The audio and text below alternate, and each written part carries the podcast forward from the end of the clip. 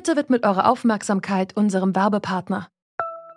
Die Suche nach geeigneten Mitarbeitenden kann viel Zeit in Anspruch nehmen, muss sie aber nicht unbedingt, denn man kann sich helfen lassen.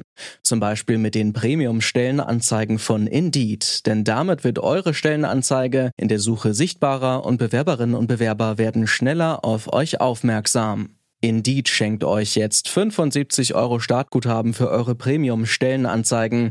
Klickt dazu auf den Link in den Show Notes. Es gelten die AGB.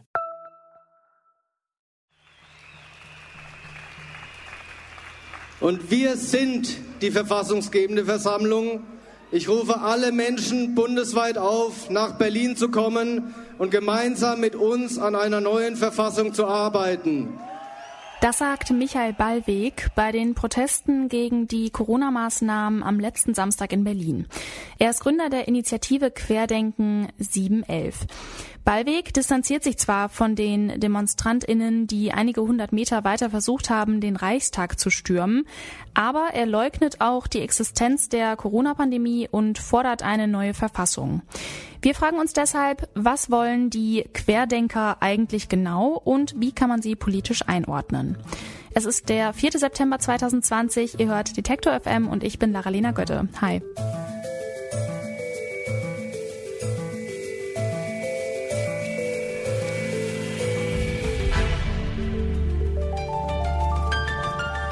Zurück zum Thema. Auf den Querdenken-Demos kommt zusammen, was scheinbar nicht zusammengehört. Hippies, Rechtsextreme und schwäbische Unternehmer protestieren hier gegen die Corona-Auflagen, fordern den Rücktritt der Regierung und jetzt sogar eine neue Verfassung. Mein Kollege Dominik Lenze war bei der Demo in Berlin vor Ort und er erzählt mir von seinen Eindrücken vom Publikum, aber auch vor allem von den Menschen auf der Bühne. Hi Dominik. Hi Laralina.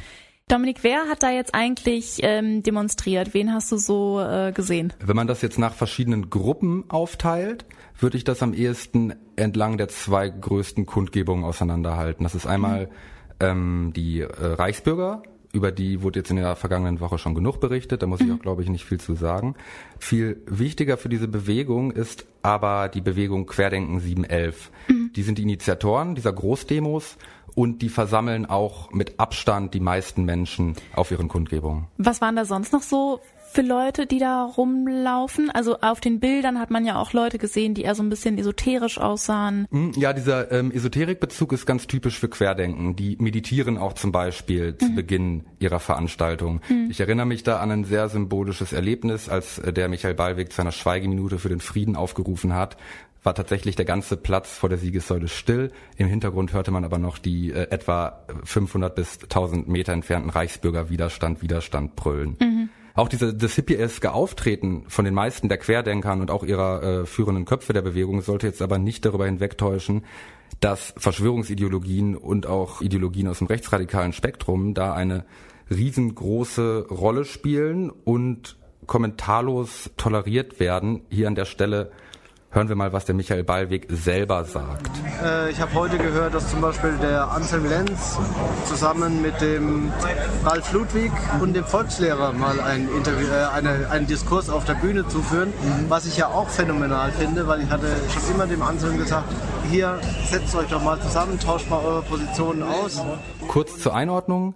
Anselm Lenz ist ein weiterer Vertreter der Protestbewegung aus den Corona-Protesten und der Volkslehrer ist ein äh, Holocaust-Leugner, der auf mhm. Neonazi- und Reichsbürger-Demos ständig auftritt. Mhm. Jetzt hat sich der Ballweg äh, schriftlich vor einigen Tagen von diesem Volkslehrer distanziert. Vor ein paar Tagen hat er noch gesagt, er fände eine Podiumsdiskussion mit dem phänomenal. Mhm. Jetzt hat er sich nach diesem sogenannten Reichstagssturm, hat er sich auch von den Reichsbürgern distanziert, aber Reichsbürger, mindestens Reichsbürger nahe Forderungen werden von ihm auch auf der Bühne erhoben. Wir haben am Anfang des Podcasts gehört, dass er eine neue Verfassung fordert, weil das Grundgesetz nicht gilt. Mhm. Das ist mindestens ein Flirt mit der Reichsbürgerideologie.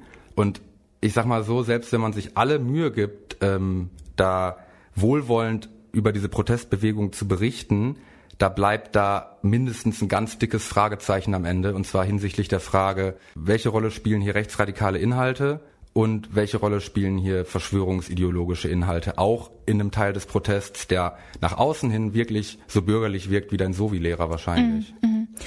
Und es ist ja auch eine ganz, ganz widersprüchliche Bewegung, ne? Weil wenn man mal auf die Webseite geht, dann steht da ja, wir, wir distanzieren uns von Rechtsextremismus, äh, Linksextremismus auch, sind gegen Gewalt und ähm, irgendwie sieht's dann aber auf der Demo dann auch irgendwie ganz anders aus, ne? Ja, wie gesagt, äh, äh, Gewalt findet auf diesen Querdenkerveranstaltungen tatsächlich höchstens am Rande statt, wenn wir von physischer Gewalt mhm. reden. Aber rechte, rechtsradikale und verschwörungsideologische Aussagen finden da auch auf großer Bühne statt und finden da Beifall. Mhm. Außerdem hat äh, der Michael Ballweg am 1. August sich auch mit der Verschwörungsbewegung QAnon solidarisiert. Die ist zu Recht in den USA unter Beobachtung vom FBI, weil die dort aufgrund ihres Verschwörungswahns auch schon Menschen umgebracht haben. Das war Dominik Lenze, mein Kollege, der hat die Corona-Demos ähm, seit einigen Monaten journalistisch begleitet und hat uns mal so einen kleinen Eindruck geschildert. Danke, Dominik. Danke. Mit Rechtsextremismus und Verschwörungsmythen haben die Querdenker auf jeden Fall kein Problem. Aber wofür stehen Sie selbst denn politisch ein? Wir haben den Journalisten Hannes Opel von den Stuttgarter Nachrichten gefragt, wie er die Bewegung einschätzt und welche politische Position ihr Initiator Michael Ballweg vertritt. Man äh, Herrn Ballweg die Frage selbst stellt, äh, dass sich die Antworten äh, seinerseits auch immer ändern. Also es ist ganz interessant, wir haben also ein Kollege von mir von der Stuttgarter Zeitung, der hat im Mai äh, ein Porträt über ihn geschrieben und hat sich mit ihm getroffen, mit ihm unterhalten und da hat er sich eigentlich als sehr unpolitischen Menschen äh, beschrieben, der sich eigentlich noch nie sonderlich politisch äh, engagiert hat. Ähm, er hat auch für sich ausgeschlossen, dass er nie, dass er kein politisches Amt anstrebt. Und das alles, muss man jetzt, glaube ich, feststellen, hat sich auf dem Weg, äh, so wie sich diese ähm, Bewegung entwickelt hat, anscheinend geändert. Und ich denke mal, Herr Ballweg will ja hier in Stuttgart zum Beispiel als Bürgermeister kandidieren, also als Oberbürgermeister. Also dieser Plan hat sich anscheinend für ihn komplett äh, verändert. Und ich denke mal, das liegt daran, äh, dass er eben ja, schon gemerkt hat, dass diese, diese Bewegung äh, sehr großen Zulauf hat und ja, seine Ambitionen sind da, äh, wie es aussieht, ja äh, sehr gestiegen. Klare Statements zu Ballwegs politischer Haltung gibt es also keine. Gespräche führt Querdenken auch mit bekannten Köpfen der rechtsradikalen Szene. Das hat auch damit zu tun, dass er die Protestbewegung zusammenhalten will, glaubt Opel. Dass es so im Hintergrund dieser Bewegung starke Reibereien gibt. Also die radikaleren Gruppen fordern ihre Inhalte. Und ich glaube, die Situation gerade jetzt ist für Michael Ballweg sehr, sehr schwierig weil er muss versuchen, diese radikalen Kräfte in irgendeiner Weise sozusagen im Hintergrund zusammenzuhalten und äh, nach außen hin versucht er sich die ganze Zeit davon zu distanzieren und das ist die Frage, wie lange das noch gut geht. Querdenken 711, die Corona-Leugner, die eine neue Verfassung wollen, versammeln eine gemischte Anhängerschaft hinter sich. Und ihr Initiator Michael Ballweg möchte diese Anhängerschaft zusammenhalten, von Hippies bis hin zu Rechtsradikalen. Aber was ist der ideologische Kit, der Hippies, Reichsbürger und schwäbische Unternehmer gemeinsam auf die Straße gehen lässt? Darüber habe ich mit Katharina Nukun gesprochen. Sie ist Netzaktivistin und Expertin für Verschwörungstheorien.